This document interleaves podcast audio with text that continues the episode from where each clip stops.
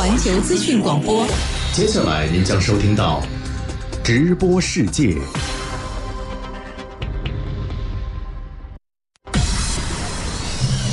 国际新闻实时报道，热点事件全面聚焦，环球资讯广播直播世界。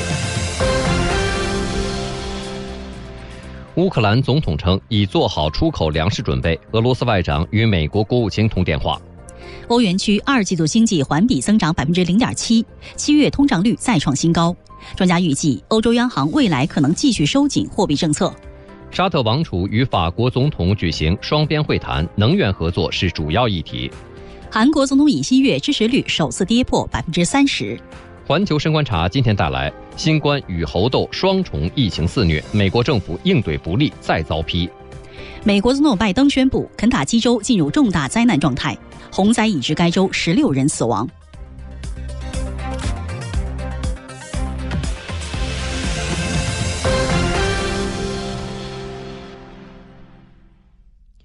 各位听众朋友，早上好！这里是环球资讯广播为您带来的直播世界，我是阳光。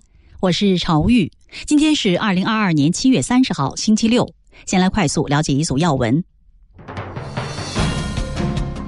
当地时间二十九号，国务委员兼外长王毅在塔什干出席上海合作组织外长会议。王毅表示，当今世界正进入新的动荡变革期，百年变局与世纪疫情叠加共振，国际和地区热点问题此起彼伏，各国发展稳定任务艰巨繁重。我们要弘扬上海精神，和衷共济，守望相助，持续推动构建更加紧密的上合组织命运共同体。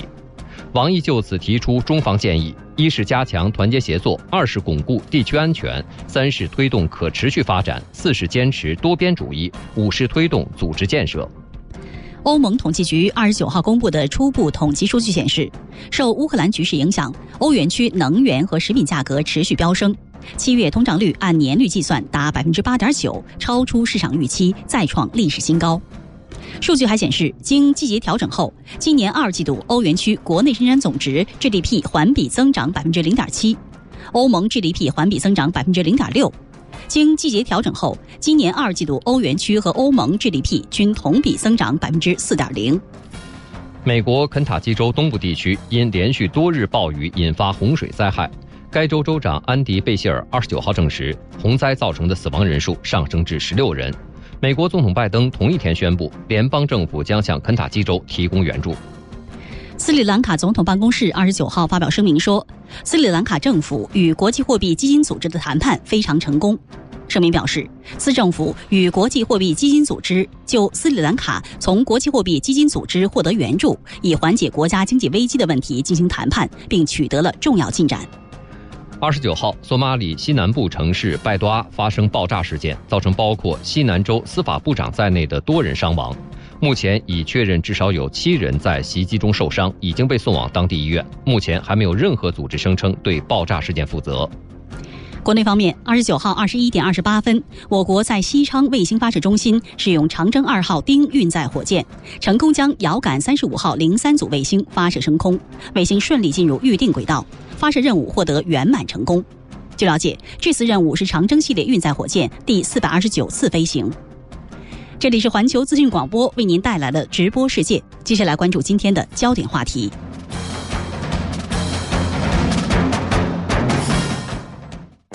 追赶新闻的脚步，传播世界的声音。我们在北京为您直播世界。继续来关注俄乌局势。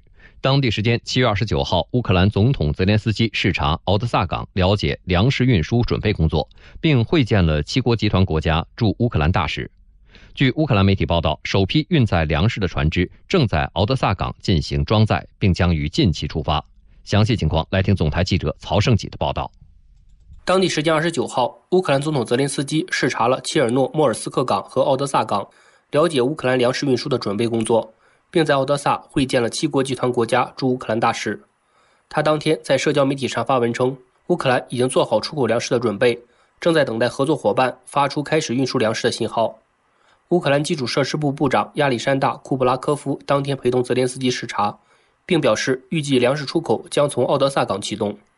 英国驻乌克兰大使西蒙斯当天在其官方社交账户发布了消息，称七国集团国家驻乌克兰大使来到奥德萨港，再次强调了允许从乌克兰出口粮食协议的重要性。他还表示，俄罗斯必须尊重该协议。乌克兰媒体二十九号报道称，乌总统办公室副主任基莫申科当天表示，第一批运载乌克兰粮食的船只正在奥德萨港装载。目前港口有十七艘船只，近六十万吨货物，他们中的十六艘载有乌克兰粮食，总吨位约为五十八万吨，将在不久之后前往目的地港。报道称，奥德萨港和切尔诺莫斯克港已经投入运营，皮夫登女港将于下周末投入运营。目前，乌克兰基础设施部部长正在与土耳其方面和联合国进行直接沟通，乌克兰正在等待他们发出可以开始的信号。乌克兰外长库列巴二十九号在接受美美国媒体采访时表示，现在不是和谈的时候。他还呼吁伙伴国家继续支持乌克兰。截至目前，俄罗斯方面尚未对乌方这一表态作出回应。相关情况，我们继续来听曹胜喜的报道。乌克兰真理报二十九号报道称，乌克兰外长库列巴当天在美国《纽约时报》发表的文章中指出，俄罗斯只有在战场上遭到重大失败后，才能实现持久的和平。他表示，现在不是接受不利的停火建议或和平协议的时候。库列巴强调，乌克兰已经稳定了前线，并准备重新控制俄罗斯目前占领的领土，首先是具有重要战略意义的南部地区。由于俄罗斯在火炮方面的压倒性优势。乌克兰在卢甘斯克地区失去了一些阵地。乌克兰凭借美国和其他国家提供的重型武器，正在缓慢而稳步地缩小差距。最近几周，俄罗斯未能取得任何重大进展。乌克兰决心扭转局势。乌克兰呼吁合作伙伴增加对乌的援助和支持。据乌克兰媒体报道，俄军当天继续对乌克兰哈尔科夫州、尼古拉耶夫州、顿涅斯克等多个地区进行轰炸。另外，根据俄罗斯国防部二十九号发布的最新战报。俄军使用精确制导武器打击了在基辅州和切尔尼戈夫州的乌克兰军队，使乌军第三十机械化旅完全失去作战能力，导致乌军第五十七摩托化步兵旅损失惨重。俄空天军还出动了苏三五战机，在顿涅斯克地区和哈尔科夫地区摧毁了乌军多套防空导弹系统。俄罗斯防空部队击落了乌克兰六架军用无人机。当地时间二十九号，顿涅茨克一座关押乌克兰战俘的营地遭到炮击，造成四十人死亡。俄乌互指对方该为此事负责。继续来听曹胜吉的报道。俄罗斯国防部发言人科纳申科夫二十九号说，乌军当天使用美制海马斯多管火箭炮袭击了顿涅茨克地区的奥列尼夫卡，该地关押有乌克兰战俘，其中大部分来自亚速钢铁厂。此次袭击导致四十名乌方人员死亡。包括乌方人员和拘留所工作人员在内的八十三人受伤。俄国防部表示，因为乌克兰军人了解到俄罗斯方面对待战俘的人道主义待遇，有大量乌克兰军人自愿放下武器投降。乌克兰袭击战俘就是为了恐吓乌克兰军人，以防止他们投降。但乌克兰军方对此予以否认。乌克兰总参谋部发布消息说，俄罗斯散布假消息，称乌克兰炮击乌战俘关押地的目的是为了掩盖俄军对乌克兰战俘的所作所为。同时，意图指责乌克兰武装部队。消息还指出，根据乌克兰武装部队、地面部队、导弹部队和炮兵司令部的信息，乌克兰武装部队没有对奥列尼夫卡发动导弹打击和炮击。当地时间七月二十九号，俄罗斯外长拉夫罗夫与美国国务卿布林肯通电话，双方就乌克兰局势、全球粮食安全和交换在押人员问题进行了讨论。拉夫罗夫在通话中强调，俄罗斯将会全面完成乌克兰特别军事行动的既定目标和任务。在粮食问题上，拉夫罗夫向布林肯介绍了七月二十二号在伊斯坦布尔签署的一系列协议的细节，从黑海港口运输乌克兰粮食和促进俄罗斯粮食及化肥出口的情况。拉夫罗夫特别指出，美国的制裁使局势变得更加复杂，美国对俄罗斯粮食供应实行相关豁免的承诺尚未兑现。美国国务卿布林肯表示，他与拉夫罗夫进行了坦率而直接的对话，并在通话中敦促俄罗斯接受美国提出的释放被拘留的美国女子篮球运动员布兰妮·格里纳和前海军陆战队员保罗·惠兰的建议。据美国媒体此前报道，白宫有意释放俄罗斯军火商维克托·布特作为交换。关于俄美此次通话，中国社会科学院俄罗斯东欧中亚研究所研究员李永慧认为，双方各有所求。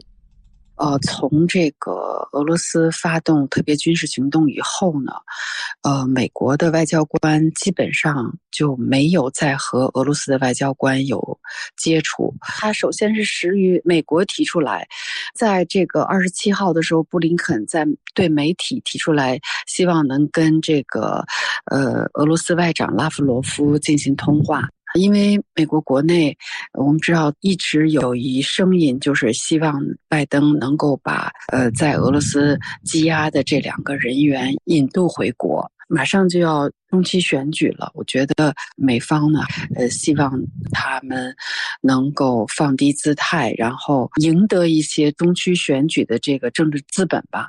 呃，另外呢，我觉得美国和俄罗斯呢谈这个乌克兰问题，它涉及到的就是要防止这个局势的升级，以及防止就是俄罗斯与北约或者俄罗斯和美国发生直接的军事冲突。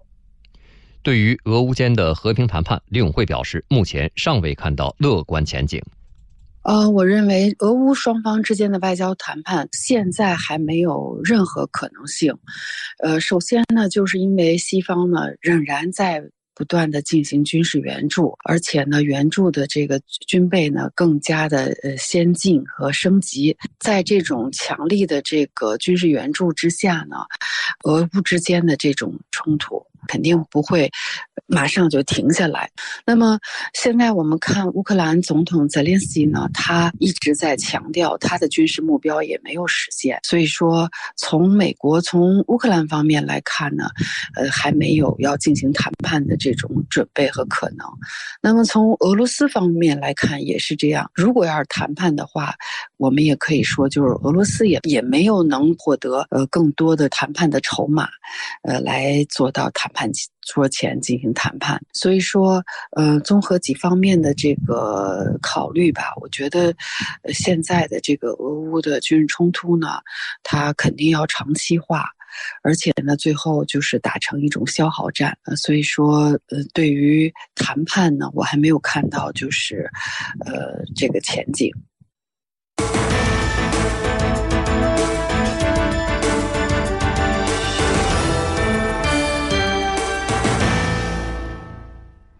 当地时间七月二十九号，沙特王储穆罕默德·本·萨勒曼结束对法国为期两天的访问，而能源合作是他此次访问的重要议题之一。有关详细情况，请听总台驻中东记者李超发回的报道。沙特王储穆罕默德·本·萨勒曼当地时间二十八号抵达法国首都巴黎后，法国总统马克龙为其举行了欢迎仪式，两人随后举行了正式会谈。沙特国家通讯社的报道显示。两国领导人就加强在经济投资、可再生能源和应对气候变化等领域的合作进行了讨论，强调双方将继续深化投资伙伴关系。二十九号当天，沙法两国发布的联合声明则显示，双方承诺将为稳定全球能源市场和粮食供应及价格等做出共同努力。两国领导人还就也门危机、黎巴嫩局势、巴以问题、叙利亚局势和伊朗核问题等进行了讨论。表示将继续评估两国共同利益和中东地区安全稳定面临的威胁，同时加强防务等领域合作。沙特王储还对法国支持沙特首都利雅得申办2030年世博会表示感谢。马克龙也专门为穆罕默德举行了工作晚宴。沙特王储是在结束了对希腊的访问之后抵达巴黎的，而法国也是他在2018年记者卡舒吉遇害案之后访问的第一个联合国常任理事国。沙特王储在本月中旬曾与美国总统拜登会面，与此次马克龙的会面相比，到底有什么样的不同呢？沙特与包括法国在内的欧洲国家为何近年来关系不断紧密？继续来听李超的分析。美国总统拜登本月对沙特访问期间曾与沙特王储举行会面，但整体来看，访问成果寥寥无几，而这与拜登不断以卡舒吉案刺激沙方不无关系。与此形成鲜明对比的是，沙特王储此次欧洲之行当中，无论是希腊还是法国，都并没有特别提到卡舒吉遇害案。在马克龙与穆罕默德会面前，法国总统的一名助手透露，会面将会在总体上强调人权问题，但与所有法国合作伙伴进行对话，以解决整个欧洲面临的问题才更为重要。资料显示，法国与沙特的经济联系十分紧密。过去五年，沙特与法国的贸易额为四百三十四亿美元。而在2021年，沙特对法国的非石油出口额已达到4.53亿美元，比2020年增长百分之一百零五。从沙特来看，在美国对中东影响力逐渐衰退的情况下，沙特希望在政治和外交层面得到欧洲国家更多的支持，而要实现沙特2030愿景中提到的经济多元化发展目标，就意味着大力推动文化旅游和高新科技产业进步。法国则在这些领域具有丰富的经验。另一方面来看，由于俄罗斯近期大幅削减对欧天然气供应，导致包括法国在内的整个欧洲能源短缺问题加剧，能源价格不断上升。因此，马克龙希望沙特在能源方面加大对法国的支持力度。此外，沙特和法国在也门问题、叙利亚局势和黎巴嫩政局等多个中东焦点中也有相对一致的诉求。如此看来，套用时下比较流行的说法，沙特王储此次访问法国，事实上是沙法两国过去一段时间以来不断双向奔赴的集中体现。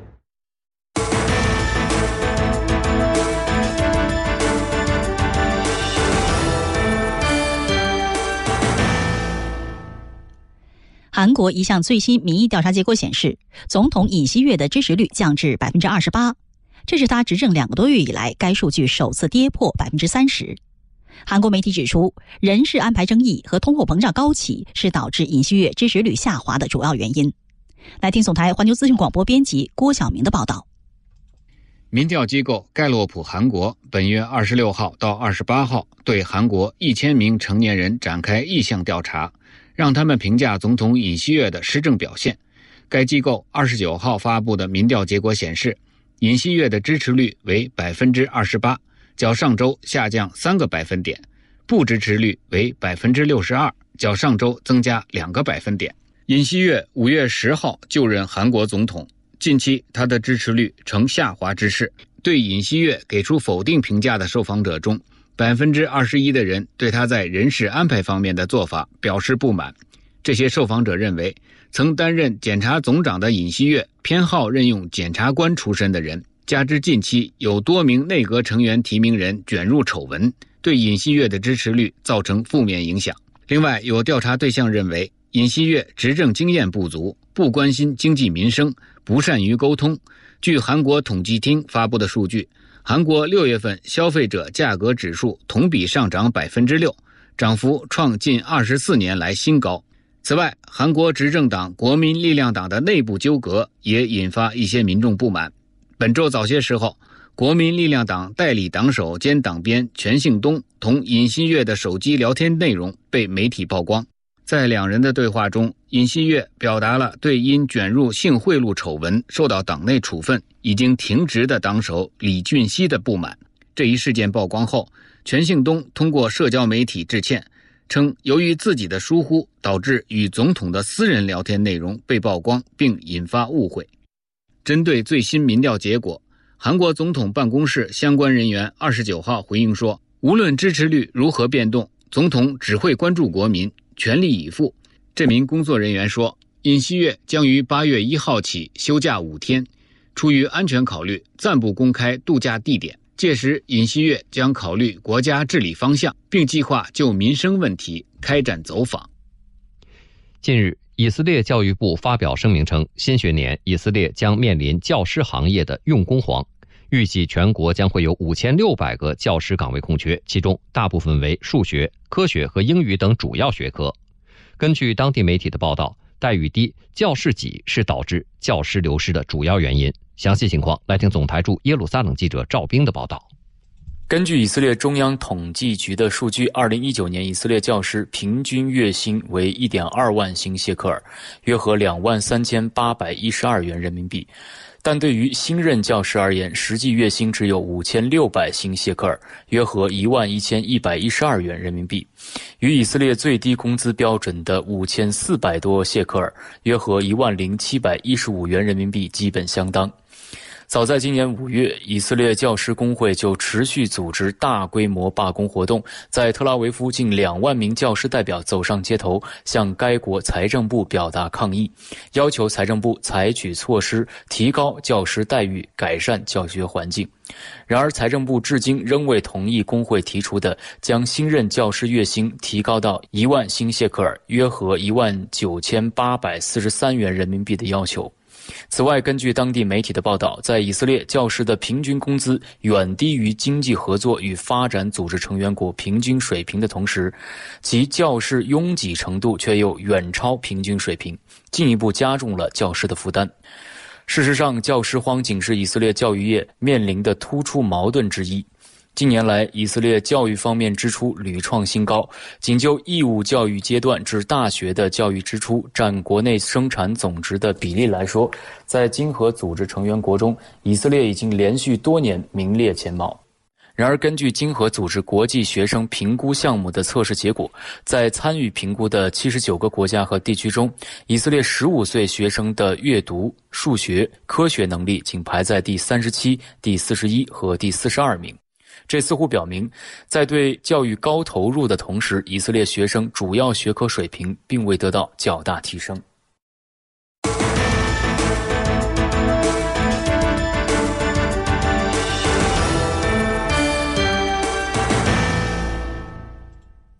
七月二十九号是第十二个全球老虎日，虽然被称为百兽之王，但老虎的生存状况却并不容乐观。数据显示，自二十世纪初以来，全球野生虎的数量下降了百分之九十五以上，而泰国是全球为数不多的仍然存在野生虎种的国家之一。泰国自然资源与环境部二十九号在中部素攀府野生动物园举行了老虎日相关活动。来听总台驻泰国记者李敏发回的报道。泰国的野生虎种为印度支那虎，主要分布在泰国西部地区，目前有约一百四十只至一百八十只。过去的十二年间，在野生动物保护部门的不懈努力下，泰国野生虎主要栖息地的老虎数量增加了一倍多。泰国自然资源与环境部长沃拉乌在当天活动的开幕式上表示，野生虎数量的增加反映出泰国生态环境和森林资源得到有效保护。自然资源与环境部、国家公园与野生动植物保护厅在全国两百多个野生动物保护区内都设有巡逻队。严格查处盗猎和买卖野生动物的行为。在动物界里，老虎处于食物链顶端，野生虎的增加令食物链更加完整。同时，也说明政府相关部门在保护生态环境和生物多样性方面所做的工作取得了成效。自然资源与环境部加大了对非法盗猎和买卖野生动物行为的执法力度。其实，我们不希望发生抓捕偷猎者的情况，因为一旦发生，就说明伤害野生动物的事情可能已经发生了。我们的职责应该是防止违法行为的发生。泰国与中国等有野生虎种群的国家都都有密切合作。我相信中国在保护野生虎方面的丰富实践和经验，将为泰国提供支持和帮助。素攀府野生动物园内饲养着一只四个多月前从盗猎者手中解救出来的野生小老虎，名字叫款。被解救时，小老虎体重只有五公斤，健康状况非常糟糕，已经奄奄一息。经过当地动物保护部门和动物园的救治和精心饲养，如今它的体重已经有二十多公斤，身体健康，活泼好动。但泰国野生动物保护专家帕迭表示，从虎贩子手里解救野生虎并进行人工饲养，并不是野生虎的最佳归宿，大自然才是野生虎真正的家园。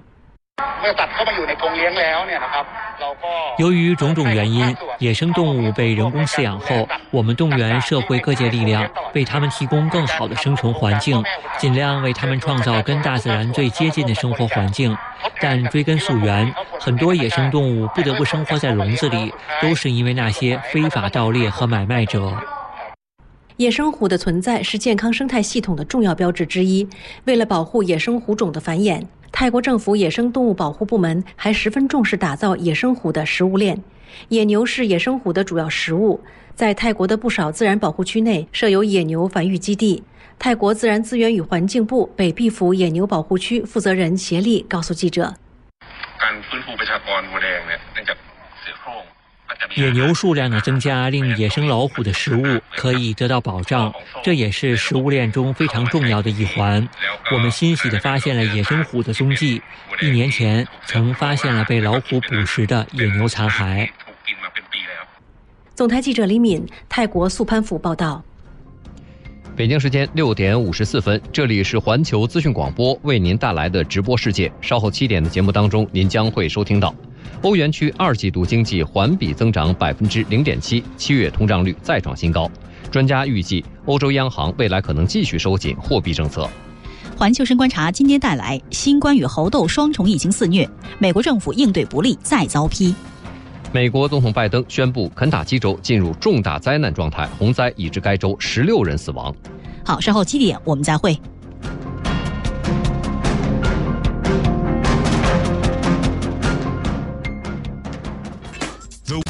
环球资讯广播，接下来您将收听到直播世界。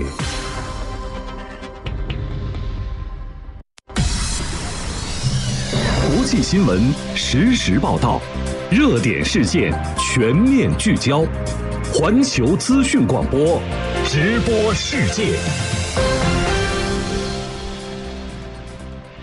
各位听众朋友，早上好！这里是环球资讯广播为您带来的直播世界，我是阳光，我是朝玉。今天是二零二二年七月三十号，星期六。在上个时段里，我们带您关注了乌克兰总统称已做好出口粮食准备，俄罗斯外长与美国国务卿通电话，沙特王储与法国总统举行双边会谈，能源合作是主要议题。韩国总统尹锡悦支持率首次跌破百分之三十。接下来您还将收听到。欧元区二季度经济环比增长百分之零点七，七月通胀率再创新高。专家预计，欧洲央行未来可能继续收紧货币政策。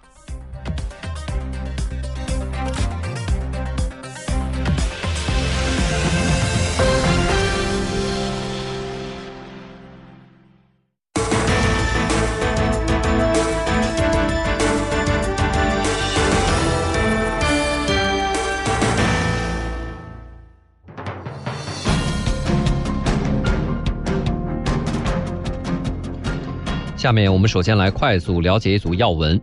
商务部新闻发言人二十九号表示，中方注意到近日美国会通过了芯片和科学法案，法案对美本土芯片产业提供巨额补贴，是典型的差异化产业扶持政策。部分条款限制有关企业在华正常经贸与投资活动，将会对全球半导体供应链造成扭曲，对国际贸易造成扰乱。中方对此高度关注。联合国安理会二十九号举行会议，以十票赞成、五票弃权表决通过了法国提出的关于中非共和国制裁问题的第二五八八号决议。中国常驻联合国副代表戴兵出席会议，在表决中投了弃权票，并就中方投票立场做解释性发言。戴兵强调，安理会有关成员应重视非洲国家的合理关切和诉求，及时调整和取消不适应形势需要的对非洲国家制裁措施。来关注俄乌局势。俄罗斯国防部发言人科纳申科夫二十九号说，过去一天，俄军使用高精度海基、空基和陆基武器打击了乌军后备部队。乌克兰总统泽连斯基当天表示，乌方已做好出口粮食的准备，正在等待合作伙伴发出开始运粮的信号。当地时间二十九号，俄罗斯外长拉夫罗夫与美国国务卿布林肯通电话，双方就乌克兰局势、全球粮食安全和交换在押人员问题进行了讨论。拉夫罗夫在通话中强调，俄罗斯将会全面完成乌克兰特别军事行动的既定目标和任务。他特别指出，美国的制裁使局势变得更加复杂，美国对俄罗斯粮食供应实行相关豁免的承诺尚未兑现。赞比亚总统西西莱马二十九号出席中企承建的卡夫埃河供水项目一期工程竣工仪式。西西莱马在竣工仪式上感谢中方为供水项目提供资金和技术支持，对中国企业的施工质量表示满意。他说，这一项目体现了中方致力于通过两国合作惠及赞比亚民生的诚意。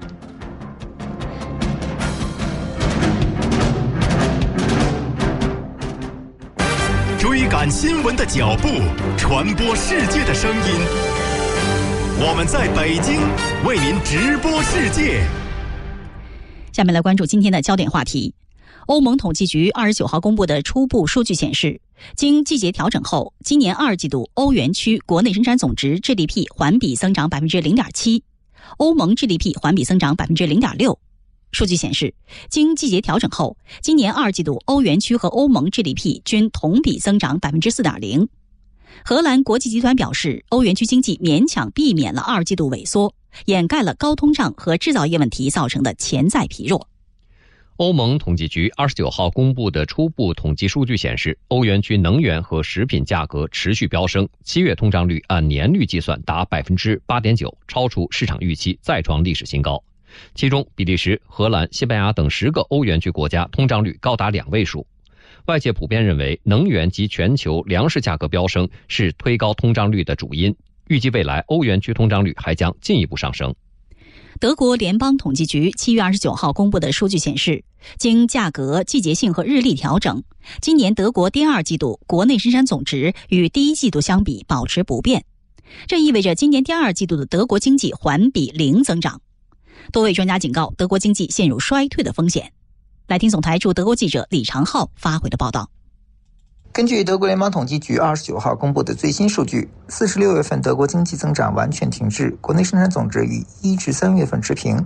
统计局专家表示，全球经济形势严峻，包括持续的新冠疫情、供应链中断、价格上涨和俄乌冲突，这些都清楚地反映在经济发展中。今年第一季度，德国的经济增长好于预期，达到百分之零点八，但第二季度的表现则不如人意。之前专家曾预测德国经济至少能实现百分之零点一的增长。国际货币基金组织近来也大幅下调了对德国经济2022年全年的增长预期。此前，该组织曾预测德国经济在2022年能实现百分之一点二的增长，如今已下调至百分之零点八。德国经济研究所、德国伊夫研究所等专业机构最新的报告皆看衰德国经济形势。伊夫研究所所长福斯特表示，高昂的能源价格和天然气短缺的威胁正在给经济带来压力。德国商业银行首席经济学家克拉默则认为，德国经济已经陷入低迷。如果天然气供应完全停止，深度衰退将是不可避免的。德国副总理兼经济与环境保护部部长哈贝克二十九号表示，由于能源成本高昂，德国政府已承诺为能源密集型公司提供进一步援助。作为临时框架一部分的欧盟内部援助必须延长至九月一号以后。当地时间七月二十九号，法国国家统计局发布的最新经济数据显示，法国今年七月的消费者价格指数 CPI 同比上涨百分之六点一，涨幅再创新高。同时，法国第二季度国内生产总值出现反弹，环比增长百分之零点五。详细情况，来听总台驻法国记者江华的报道。根据法国国家统计局公布的经济统计初值，法国今年七月的消费者价格指数 CPI 同比上涨了百分之六点一，高于六月的百分之五点八，达到了一九八五年七月以来的最高值。不过，数据同时显示，法国七月 CPI 环比增长百分之零点三，低于六月百分之零点七的环比增长，表明通胀幅度在收缩。数据显示，法国七月能源价格仍在上升，但涨幅有所放缓。而食品制成品的价格涨幅有所提高，这是导致七月 CPI 上涨的主要因素。其中，法国能源价格七月的涨幅为百分之二十八点七，低于六月的涨幅百分之三十三点一。食品价格七月同比上涨百分之六点七，再创二零零八年七月以来的涨幅新高。制成品价格七月的涨幅为百分之二点七，高于六月百分之二点五的涨幅。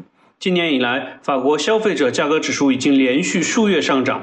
按照法国国家统计局六月末的预估，法国通胀率将在九月达到峰值，接近百分之七，随后会逐步稳定。七月，该机构没有发布类似的预估。法国国家统计局二十九日还发布了法国今年第二季度经济数据。数据显示，法国第二季度国内生产总值 GDP 同比增长了百分之四点二，环比增长百分之零点五，相关数据优于预期。分析认为，这一数据结果得益于法国对外贸易的复苏，特别是出口的增长。当地时间七月二十九号，意大利国家统计局公布了今年第二季度经济增长初步统计数据和七月通胀率。数据显示，意大利经济保持增长态势，但七月日常消费品价格创三十八年来新高。来听总台驻意大利记者殷鑫的报道。根据意大利国家统计局公布的初步统计数据，该国今年第二季度国内生产总值同比增长百分之四点六，环比增长百分之一，连续六个季度正增长。从具体产业来看，农林渔业产值有所下降，工业和服务业产值增加，国内需求上涨，海外需求下降。排除变化因素，按目前情况计算，预计2022年意大利经济增长百分之三点四。意大利国家统计局同一天公布的七月通胀初步统计数据显示，当月通胀率为百分之七点九，略微低于六月的百分之八。但食品、家居和个人用品等日常消费品价格同比上涨百分之九点一，创1984年9月以来的最高水平。意大利国家统计局认为。七月通胀水平略有下降，得益于能源产品价格的下降。去除能源产品和生鲜食品后的七月核心通胀率从六月的百分之三点八升至百分之四点一。排除变化因素，按目前情况计算，预计二零二二年意大利通胀率为百分之六点七，核心通胀率为百分之三点三。中国社会科学院欧洲研究所欧洲经济研究室主任孙艳红稍早前在接受环球资讯广播采访时表示，能源价格高企依然是欧元区通胀攀升的主要原因。同时，加工食品和服务价格的大幅上涨，表明欧元区的通胀呈现螺旋式上升的趋势。呃，能源是整体经济运行的基础，能源价格变化会传导至经济的各个部门。当前欧元区通胀主要由能源价格上涨推动。我们看到加工食品和服务价格也在大幅上涨，啊，这表明持续数月的能源价格攀升已经通过成本渠道外溢到了其他部门，啊，例如在食品加工部门，啊，食品的保存和运输啊需要能源，啊，现在是夏天，食品的冷链运输也需要消耗更多能源。啊，这些都推高了食品的最终价格啊，这也表明欧元区的通胀已经呈现出由能源价格推动的螺旋式上升的趋势。孙远红分析说，如果欧元区通胀率未来继续上涨，预计欧洲央行将持续收紧货币政策。七月二十一日，欧洲中央银行宣布加息五十个基点，自七月二十七日起生效。应该说，高通胀是当前欧洲经济面临的首要难题。也是欧洲央行货币政策转型的直接原因。高通胀同时冲击消费、投资与进出口，不把通胀压下来，经济增长很难提振。欧央行已经表示将于九月再次加息。如果中期通胀持续或恶化，预计欧央行会适当提高加息幅度。啊，然而考虑到造成当前欧洲通胀的主因是乌克兰危机及相关制裁导致的能源与其他大宗产品价格上涨，在乌克兰危机前景不明的情况下。欧央行货币政策抑制通胀的效果不容乐观，还应该看到，啊，收紧货币政策是一把双刃剑，在压通胀的同时，也会在一定程度上抑制经济增长，同时还会推高高债务成员国的再融资利率，进而推高债务市场动荡的风险。孙艳红认为，虽然欧元区经济在第一季度和第二季度都实现了环比正增长，但是欧元区成员国经济的分化表现需要引起重视。呃，今年第一和第二季度。欧元区经济都实现了环比正增长，啊，这表明在高通胀拖累经济的同时，一些积极因素仍在发挥作用，啊，包括下一代欧盟复苏计划以及绿色和数字双转型的部分投资项目正在推进当中。同时，今年欧洲的新冠疫情防疫措施比2021年相对宽松等等，啊，连续两个季度实现正增长，体现出当前欧洲经济的抗压能力和韧性还是比较强的。啊，这会在一定程度上提振投资者和消费者信心。然而，欧元区成员国经济表现的分化也值得关注。第二季度，法国、意大利和西班牙的经济增长高于预期，但是德国经济环比增长为零，陷入停滞。啊，德国出口占 GDP 之比高达百分之四十七，能源价格大涨、全球需求疲弱等因素严重拖累了德国的出口，进而抑制了其经济增长。德国是欧元区经济的火车头。是欧元区第一大制造业大国，呃，德国经济增速下滑对欧元区造成的下行压力也不容忽视。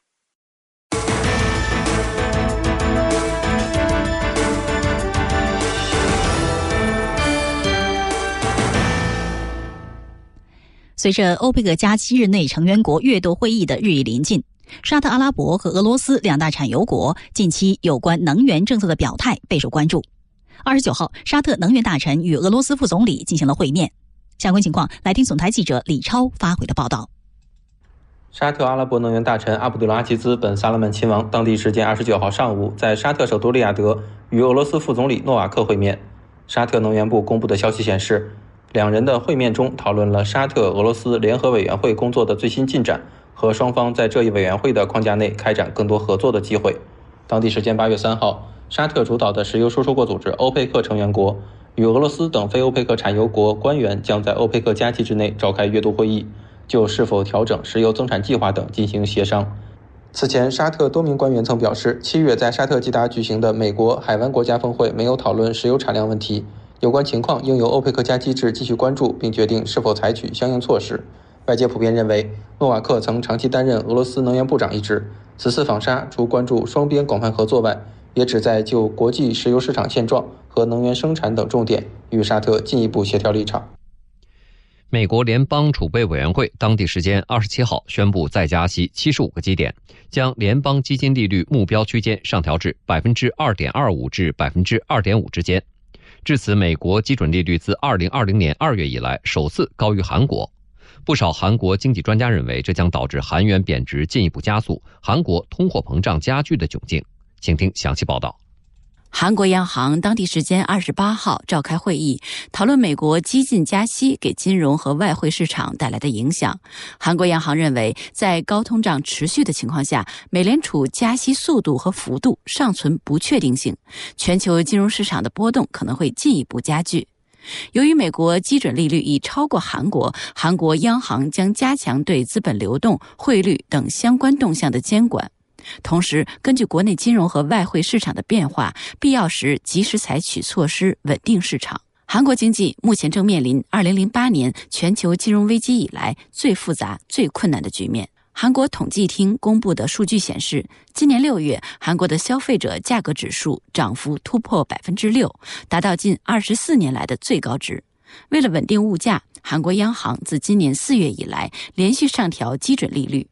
韩国经济学家指出，在当今世界经济紧密相连的情况下，拥有美元霸权的美国上调基准利率，韩国不得不跟进，否则就要面临危机。首尔大学国际研究生院教授郑永禄指出。美国提高利率，那么在韩国的国际资本自然要流向美国。为了防止这一情况，韩国必须提高利率，缩小利率差距。韩国现在也存在严重通货膨胀的压力，生活必需品价格已经上涨很多。韩国央行是考虑到这些因素才采取加息措施的。美联储连续加息使美元走强，韩元对美元汇率近日创下了十三年来的最低点。韩国央行激进加息五十个基点的手段都没能挽回汇率跌势，但在多重不利因素的冲击之下，人民币的走强却使韩元汇率趋稳。首尔大学国际研究生院教授郑永禄表示：“哎，中国嘅。”人民币稳定象征中国经济向好，也表示中国进出口贸易的前景良好。韩国也参与中国内需市场，也通过与中国的经济合作参与世界经济贸易活动。这里是环球资讯广播为您带来的直播世界，快速了解一下今天我们关注的焦点话题。俄罗斯国防部二十九号表示，过去一天，俄军使用高精度海基、空基和陆基武器打击了乌军后备部队。乌克兰外长库列巴同一天接受美国媒体采访时表示，现在不是和谈的时候。他呼吁伙伴国家继续支持乌克兰。中国社会科学院俄罗斯东欧中亚研究所研究员李永慧指出，就当前局势而言，俄乌和谈前景不容乐观。首先呢，就是因为西方呢仍然在不断的进行军事援助，而且呢援助的这个军备呢更加的呃先进和升级。在这种强力的这个军事援助之下呢，俄乌之间的这种冲突肯定不会马上就停下来。觉得现在的这个俄乌的军事冲突呢，它肯定要长期化，最后就是打成一种消耗战。所以说，对于谈判呢，我还没有看到。好前景。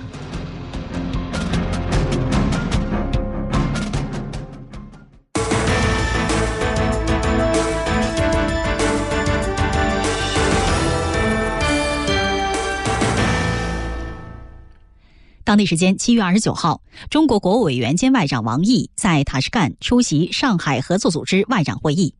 详细内容，请听总台记者王德禄的报道。王毅表示，当今世界进入新的动荡变革期，百年变局和世纪疫情叠加共振，国际和地区热点问题此起彼伏。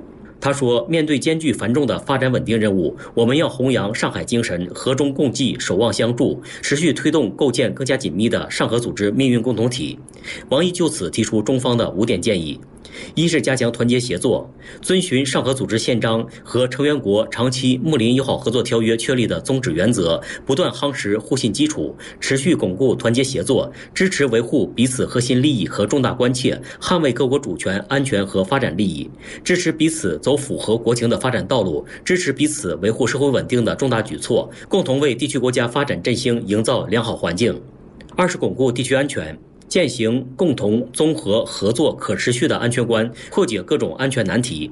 坚持独立自主，推动本组织安全合作提质升级，加大打击包括东伊运在内的三股势力力度，拓展非传统安全领域合作。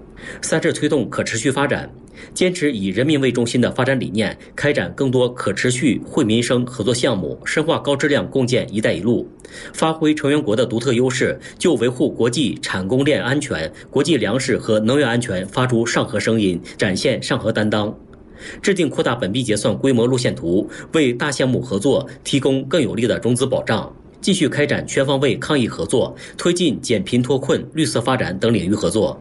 四是坚持多边主义，坚定弘扬真正的多边主义，倡导全人类共同价值，推动完善全球治理，加强多边协调配合，反对非法单边制裁和长臂管辖，捍卫新兴市场和发展中国家的共同利益和发展空间。五是推动组织建设。扎实有序推进扩员进程，统筹考虑地域分布等因素，让更多认同本组织合作理念的国家获得相应地位，壮大上合组织综合实力，展现开放包容。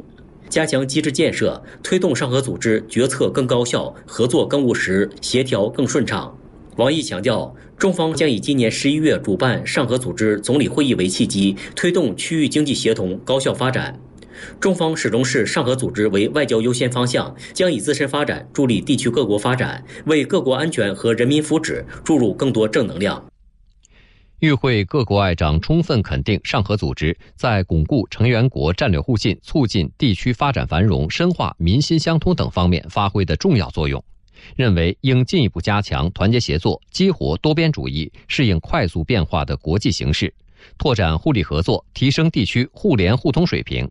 赞同上合组织为促进国际产供链稳定发挥更大作用，用好地区国家丰富文化资源，加强人文交流合作，探讨设立上合组织开发银行，有序推进扩员进程。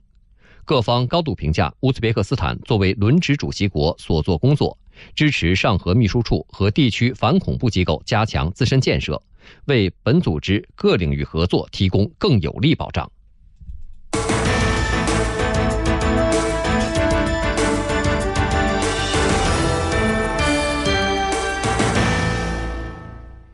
当地时间七月二十八号，美国国防部国防安全合作局发布消息称，美国国务院批准了一项向德国出售 F 三十五战斗机、军需品及相关设备的潜在交易，价值约为八十四亿美元，约合五百六十七亿元人民币。一向采购欧洲战斗机的德国，为什么转而从美国采购大量 F 三十五隐形战斗机呢？下面我们来听环球资讯广播军事评论员魏东旭的分析。此前呢，德国非常注重和法国一起推进欧洲的防务一体化，在这种先进战斗机的研发方面，德国也更加看重欧洲国家共同合作。比如说，德国空军现在装备的主力战斗机，也就是台风战斗机，那么它也是欧洲多国共同联合研制的。包括呢，德国和法国以及西班牙正在共同推进欧洲新一代隐形战斗机的研发的项目。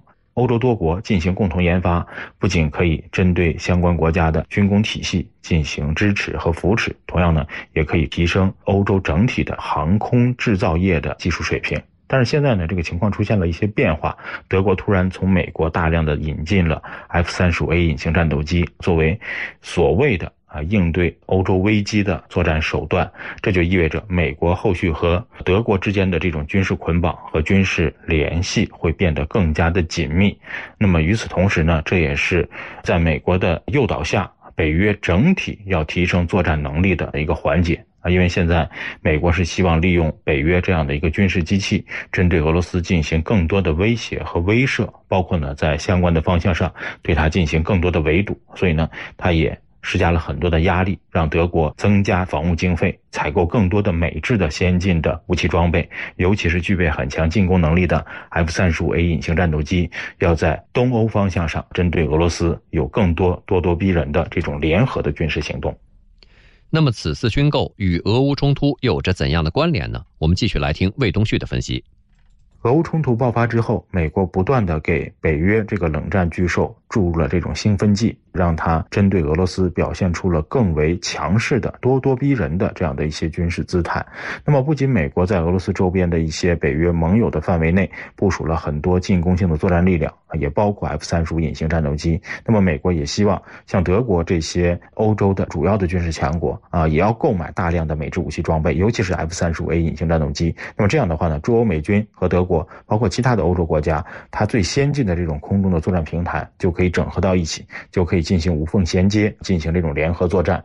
那么一旦德国空军大批量的装备了 F 三十五 A，可能也不仅仅会在德国的范围内进行部署，可能也会应美国的要求，在东欧的一些国家，包括波罗的海周边的一些区域进行部署，比如说波罗的海三国，甚至包括波兰和罗马尼亚。那么和美军的隐形战斗机进行搭配使用，进行组合使用。那么这样的话呢，美国不仅可以让他的军火商赚到更多的钱，同样呢，也可以在欧洲的范围内。更多的去利用盟友手中的美制的隐形战斗机，针对俄罗斯产生更多的威慑和牵制。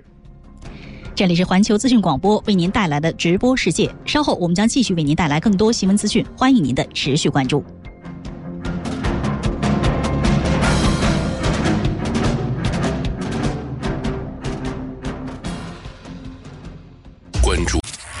您现在收听的是环球资讯广播。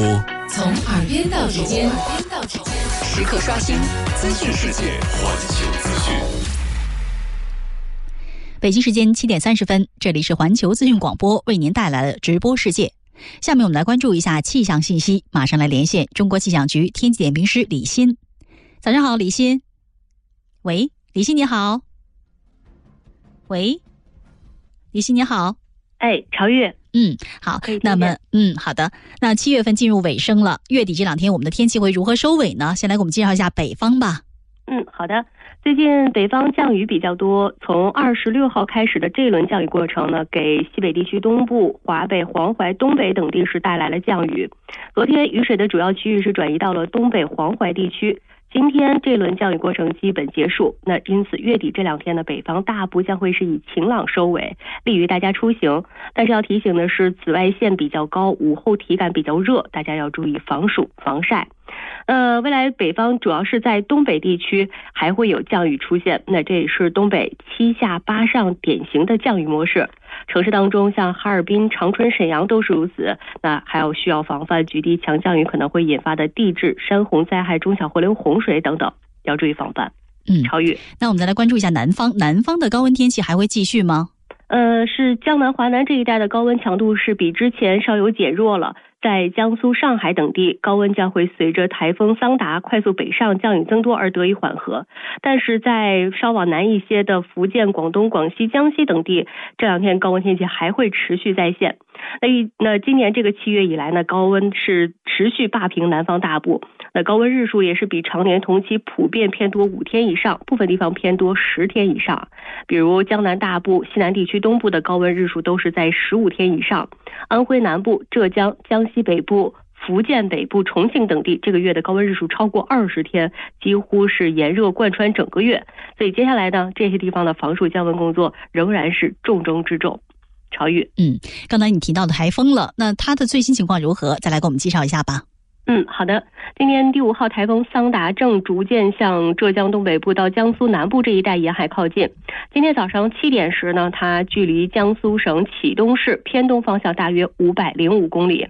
那我们预计它将会以每小时二十公里左右的速度向西偏北方向移动。移动强度呢继续维持热带风暴级。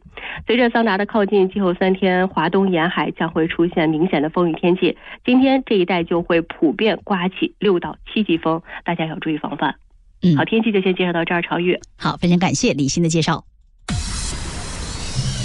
国际新闻实时报道，热点事件全面聚焦，环球资讯广播，直播世界。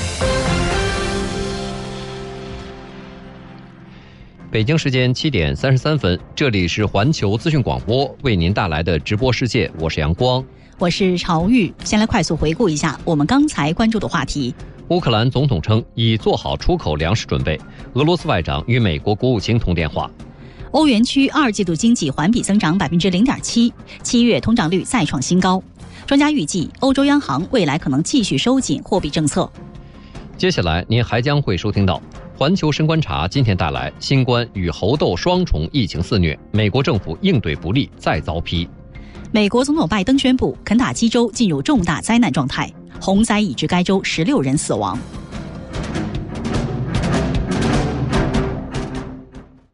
环球热点密集追踪，新闻真相抽丝剥茧。环球资讯广播，环球深观察。与您一同深观世界，洞察本源。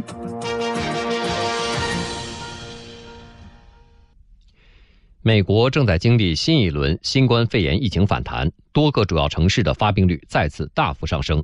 雪上加霜的是，猴痘疫情也开始在美国快速蔓延。而当初美国政府在应对新冠疫情时犯下的错误，如今又再度上演。外界要求美国吸取抗击新冠疫情失败教训的呼声也在不断高涨。详细情况，请听总台环球资讯广播记者严明带来今天的环球深观察。美国新冠肺炎疫情近期再度反弹。美国疾控中心的最新数据显示，在截至七月二十三号的一周里，全美新增新冠肺炎确诊病例中有百分之八十二是感染了传播力超强的奥密克戎变异株新亚型 BA 五。截至当地时间七月二十七号，纽约州新冠住院患者人数达到近两千八百人，创下了二月中旬以来的最高水平。在纽约市，过去一个月内新冠住院患者人数增加了百分之七十，医院重症监护室人满为患。为此，纽约市卫生专员阿什温瓦桑提醒民众不要对新冠疫情掉以轻心。我们现在正面临奥密克戎变异株两种新变体 BA 四和 BA 五。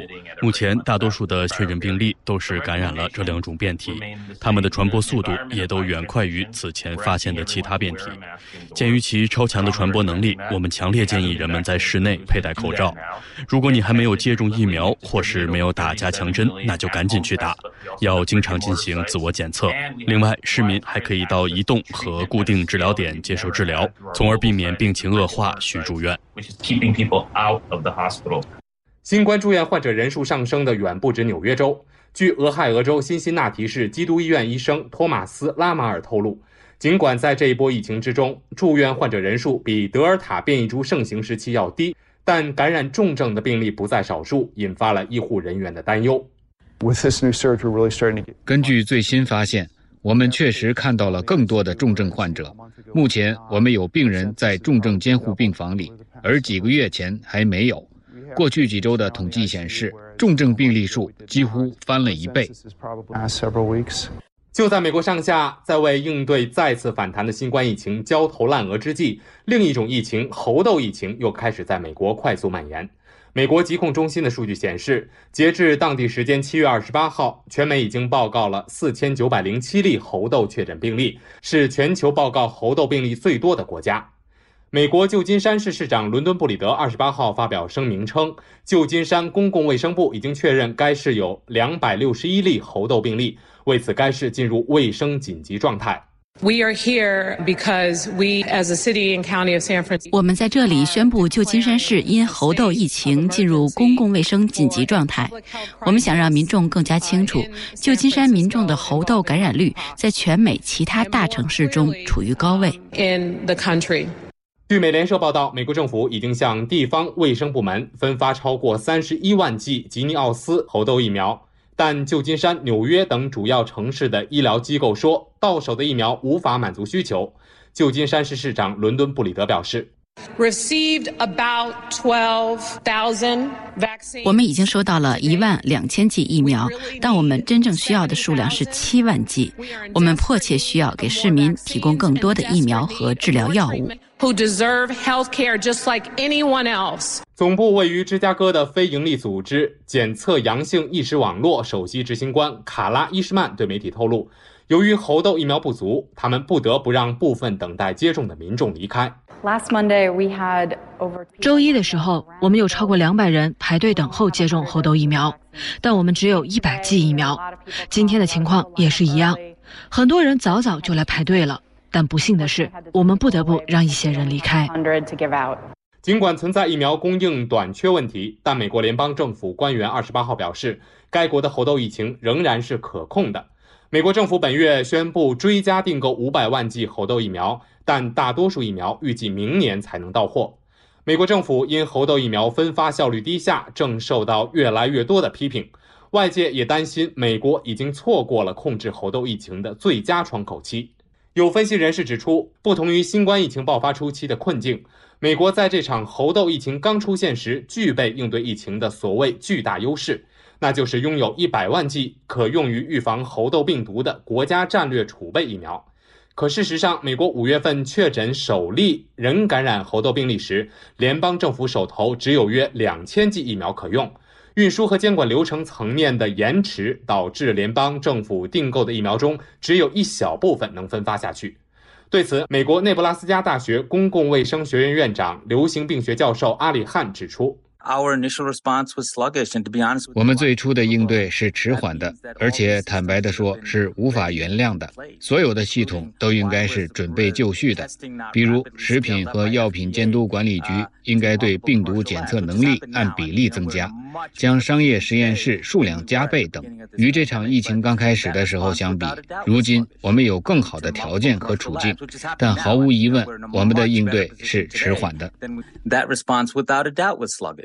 汉表示，在过去两年里，美国在很多方面破坏了公共卫生系统。美国政府应该确保民众已经做好了应对下一场大流行病的准备。然而，美国当初在抗击新冠疫情过程中犯下的错误，如今又在应对猴痘疫情时重演。Many of the same missteps were made in terms of 许多相同的失误都在发生，比如协调和组织工作、疫苗准备不足、数据系统空白、检测不足、缺少紧迫感等等。许多在应对新冠疫情时犯下的错误，我们在当前的猴痘疫情应对过程中又再次看到。我希望我们已经意识到，任何一种在某处爆发的疾病都有可能蔓延到全世界。我们面临着下一场新冠疫情爆发的风险，面临着下一场流感爆发的风险。直到我们愿意大幅改变我们的公共卫生系统，并确保得到足够的政治支持。检测阳性意识网络首席执行官卡拉伊什曼也表示，抗疫不力的美国医疗服务体系急需改革。Unfortunately, we're just not. 不幸的是，美国并没有致力于对猴痘病毒的预防。当我们知道事情会发生的时候，我们并没有提前做好准备。我们之前在应对新冠病毒时就是这样。对于我们来说，有办法做得更好。现在也是时候主动出击。针对医疗服务体系做些事情，以确保人们能够获得需要的和应得的医疗资源。美国大西洋月刊官网近日发表题为《美国并没有预防下一场大流行病的计划》的文章，指出，在新冠疫情造成大量人员死亡、经济承受巨大损失的情况下，几乎没有证据表明美国当前的政治制度已经做出调整，从而能够更加严肃认真地对待疫情的长期威胁。文章援引专家的话指出，美国对猴痘疫情应对迟缓，主要是因为管理失误。当初在新冠疫情爆发初期，检测和追踪流调方面的失败正在重新上演。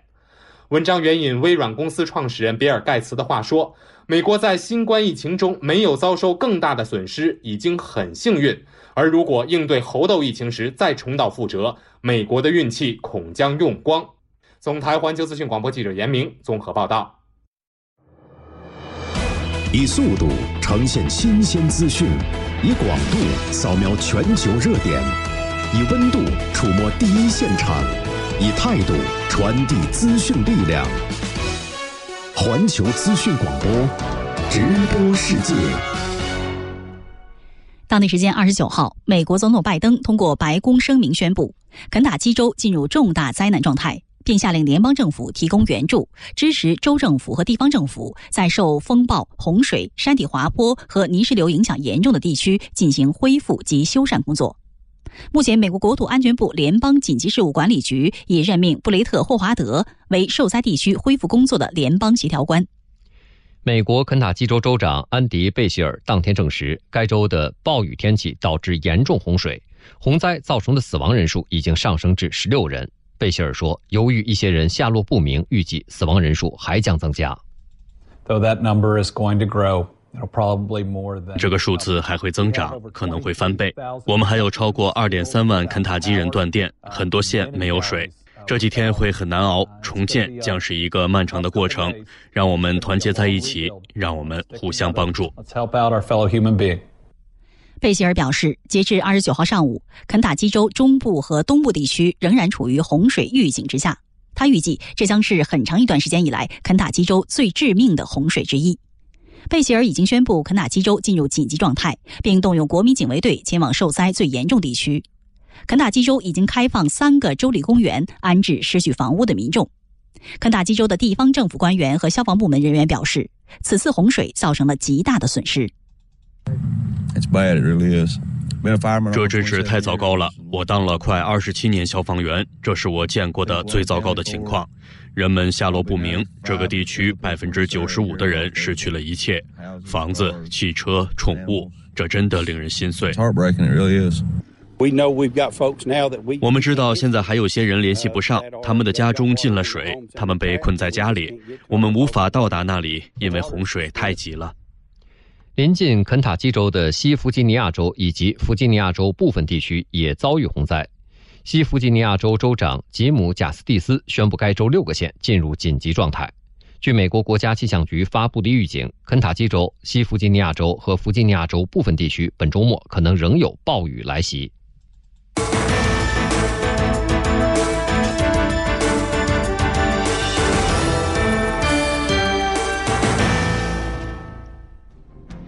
这里是环球资讯广播为您带来的直播世界。再来快速了解一下今天我们关注的焦点话题。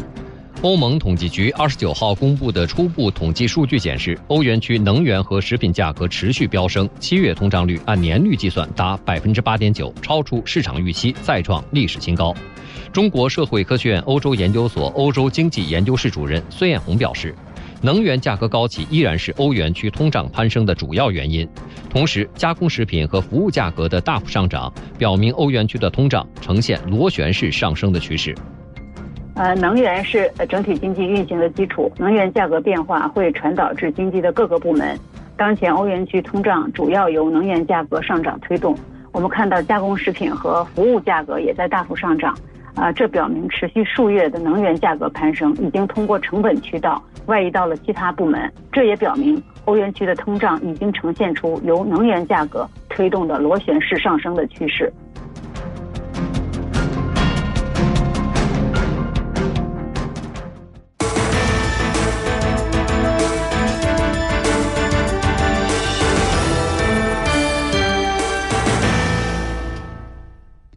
地处南美的乌拉圭，自然条件优越，畜牧业发达，被称为世界上最后一个大农场。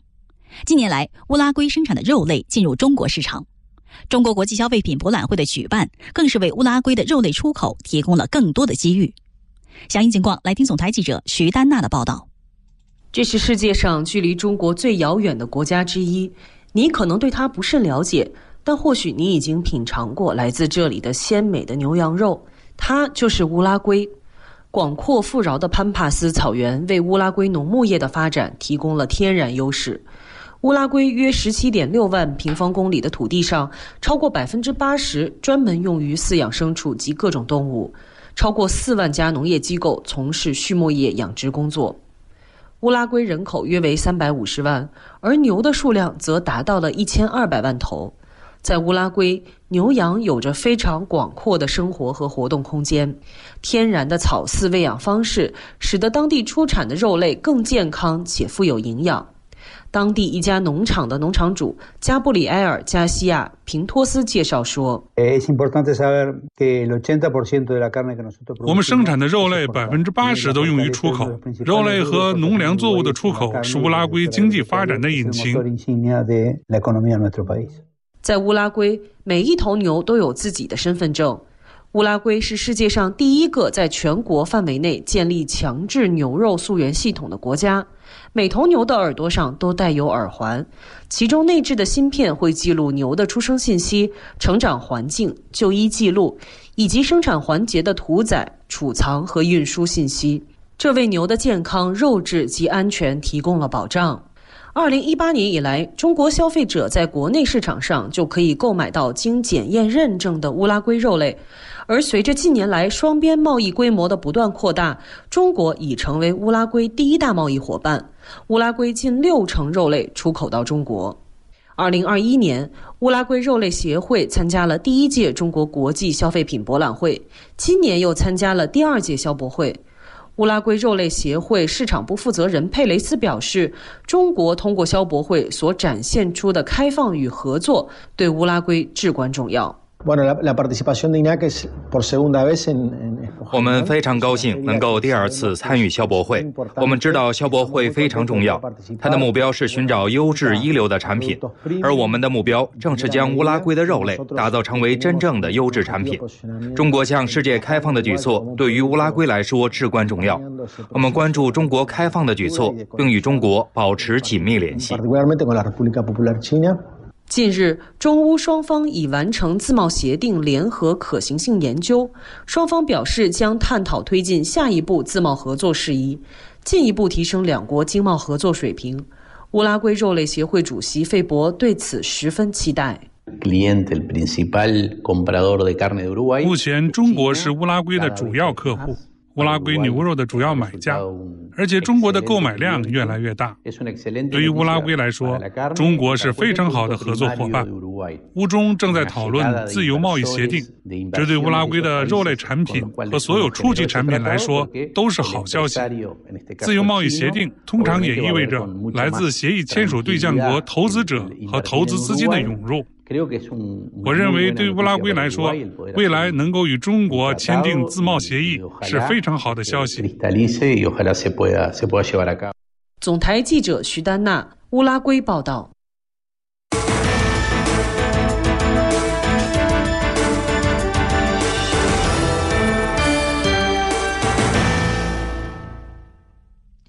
好，接下来我们有请环球资讯广播特约体育观察员王叶峰带来昨夜今晨最新体坛资讯的梳理与点评。体坛观察，各位早上好。首先呢，我们来关注一下中国三人女篮国家队的相关情况。那么在昨天晚上，布拉格征战2022年国际篮联三乘三女子系列赛的中国三人女篮国家队呢，是在首场比赛的较量当中两战全胜。以小组第一晋级了八强。那么昨天晚上的这两场比赛呢，中国队都是大比分击败对手。但是球队的进攻核心王丽丽的状态呢，我觉得有些低迷。两场比赛仅仅是十二投三中，得到了四分。但是内线方面，咱们的优势还是非常的明显。像这个内线核心张芷婷，她是两场比赛轰下了二十一分。那么中国三人女篮呢，在七月初刚刚拿到了这个亚洲杯的冠军。这次征战这次系列赛呢，阵容的变化还是有一些调整。主帅许佳敏呢是以这个王丽丽、张芷婷为核心来搭建队伍，那么换上了赵雅卓以及潘雪梅，那么依旧是这种老带新的模式。显然这次比赛呢，对于咱们来说以赛代练，重点是在练兵，但是目标还是要争夺冠军。昨晚进行的两场比赛，首秀咱们是十八比十一轻取波兰，那么第二场比赛咱们是十九比十二轻取瑞士。在今天晚上的六点五十分，中国三人女篮将会遭遇捷克队，也就是四分之一决赛。喜欢的听众可以届时关注。接下来我们来关注一下斯诺克方面赛事的相关情况。那么在昨晚进行的斯诺克冠军联赛第三阶段第二小组的最后一场比赛当中呢，这场比赛也是一场焦点之战，因为事关头名的归属。那么遗憾的是，赵心彤零比三输给了布雷切尔，输掉了关键比赛，无缘决赛。布雷切尔呢，则是凭借着净胜局的优势拿到了小组第一，惊险逆袭晋级到了决赛。那么这场比赛呢，赵心彤状态比较慢热，第一局呢只拿到了十二分。那么布雷切尔呢，开场打出了单杆八十二分，轻松八十二比十二拿下了首局。那么第二局比赛呢，赵心彤依旧是状态不在线，布雷切尔多次上手六十八比零零封拿下对手，最终大比分二比零领先。第三局的比赛呢，赵心彤是有机会的，取得领先的时候呢，确实在战术上确实有一些保守。那么最终呢，这个布雷切尔凭借着火热的状态，三比零完胜赵心彤。那么这场比赛呢，其实赵心彤只要赢一局，咱们就可以晋级。结果呢，布雷切尔这个凭借着火热的状态，三比零横扫赵心彤。这样的话，两人都是两胜一负，积六分。但是布雷切尔净胜分占据优势，最终赵心彤出局，布雷切尔晋级到了决赛当中。这样，大家所期待的这个决赛的中国德比是未能上演。最后，我们来关注一下足球赛场，关注一下中国球员吴磊的转会的消息。那么，中超联赛的夏季转会窗口呢，将会在八月一号正式开启。那么，在夏窗打开之前呢，一则重磅消息正式传出。目前效力于西甲联赛西班牙人队的吴磊会结束留洋之旅，回归到上海海港。